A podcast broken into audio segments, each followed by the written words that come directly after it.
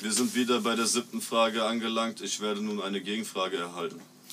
So, äh, die Gegenfrage sieht wie folgt aus. Ähm, Herr Professor Proletenpoet, ähm, können Sie uns bitte sagen, wie schwer es ist, einen Karrierewechsel anzustreben von einer Nonne zu einer Nutte? Ach, das ist ganz einfach. Guck Sister Act. Das braucht nur eine fette Rave-Party und ein paar Ecstasy-Tabletten. Gell? Da, da, da, da würde ich alle Vielleicht noch ein schwitzt bisschen und- Alkohol. Keine die Nonne Pilze? ist ja nichts gewohnt, also braucht die Willst höchstwahrscheinlich du nicht? zwei Bier und eine, eine Tablette. Das, das sollte reichen. Und, und denken, Sie, denken Sie ernsthaft, dass sie dann auch schon in dieser Nacht auch schwanger wird? Das kann natürlich durchaus passieren.